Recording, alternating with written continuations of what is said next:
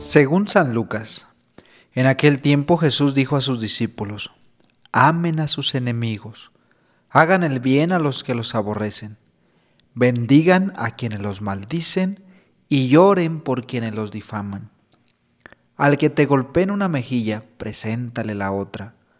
Al que te quite el manto, déjalo llevarse también la túnica. Al que te pide, dale. Y al que se lleve lo tuyo, no se lo reclames. Traten a los demás como quieren que los traten a ustedes, porque si aman solo a los que los aman, ¿qué hacen de extraordinario? También los pecadores aman a quienes los aman. Si hacen el bien solo a los que les hacen el bien, ¿qué tiene de extraordinario? Lo mismo hacen los pecadores. Si prestan solamente cuando esperan cobrar, ¿qué hacen de extraordinario?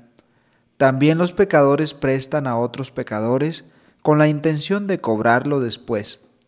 Ustedes, en cambio, amen a sus enemigos, hagan el bien y presten sin esperar recompensa. Así tendrán un gran premio y serán hijos del Altísimo, porque Él es bueno hasta con los malos y los ingratos.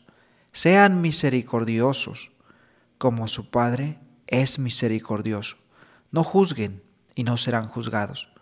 No condenen y no serán condenados. Perdonen y serán perdonados. Den y se les dará.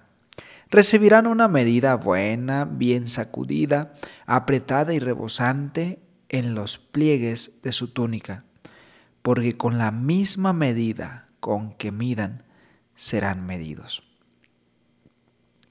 ¿Qué tal? queridos amigos, amigas. Es un gusto compartir cada jueves con ustedes, pues la palabra, la palabra del Señor que siempre nos hace reflexionar. Y creo que este pasaje del Evangelio de San Lucas, cada párrafo que vemos, tiene una gran enseñanza. En resumidas cuentas, el evangelista Jesús quiere que nos demos cuenta que todas las cosas que suceden son en relación a nuestro prójimo. Es necesario que nos preguntemos, ¿cómo estás con aquellos que te rodean, que son cercanos a ti? Amen a sus enemigos. Los enemigos muchas veces están ahí a la vuelta, están cerca o dentro de tu casa. Amen a sus enemigos. Quizás sus enemigos son tus vecinos. Decimos en estos tiempos, los haters. Los haters son aquellas personas que siempre te andan persiguiendo, buscando, no con la intención de hacerte bien, sino con la intención de verte derrotado, de hacerte daño. Amen a sus enemigos y hagan el bien a los que los aborrecen. Qué difícil es esto. Jesús le da la vuelta a la moneda.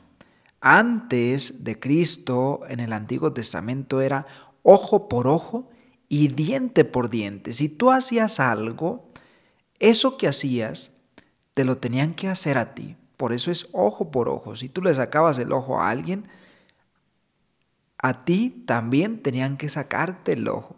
Si le sacabas el diente, a ti te tenían que sacar. Por eso, ojo por ojo, la ley del talión. Y Jesús le da la vuelta a la moneda. Amén, corten con eso, porque de nada sirve la venganza. El que tú hagas lo que te hicieron a ti va a empeorar las cosas. Y por eso Jesús, amen a sus enemigos y hagan el bien a los que los aborrecen. Bendigan a quienes los maldicen y lloren por quienes los persigan, por quienes los difaman. Vean, esto es duro, pero si nosotros lo ponemos en práctica, aunque va en contra de la lógica humana, si nosotros lo llevamos a cabo, seremos personas más en paz, más libres, más tranquilas.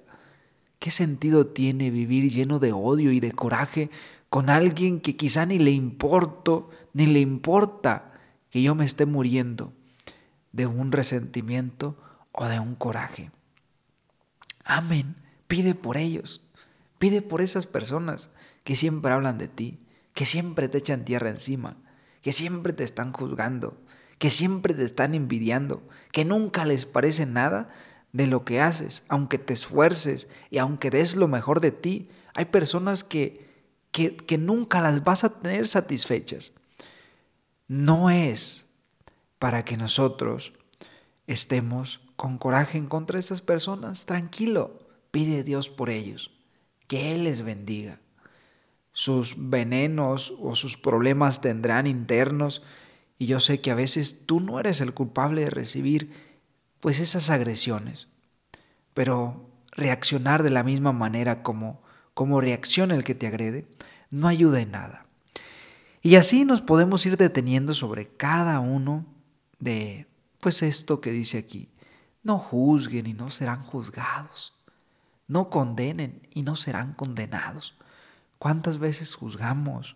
¿Cuántas veces, incluso siendo católicos, muy allegados al templo, a la iglesia, a las cosas de Dios, condenamos, mandamos al infierno a los demás?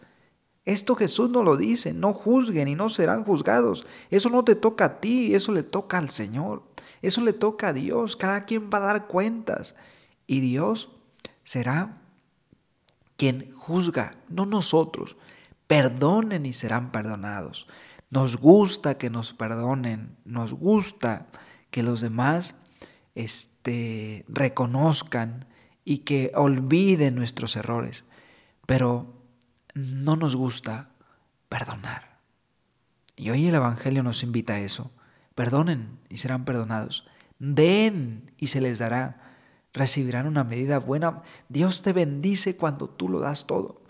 Trata a los demás como quieras que ellos te traten. ¿Te gusta que te traten con amor, con respeto, con, como, como, como persona? Pues así mismo busca tratar a los demás con amabilidad, con cordialidad, con sinceridad, sin mentirles. Trata a los demás como te gusta que te traten a ti. No hagas a nadie lo que no te gusta que te hagan a ti. Dios nos ayude a poner en práctica este pasaje del Evangelio que acabamos de reflexionar. Que tengas un feliz día. Soy el Padre Omar Magaña Mendoza.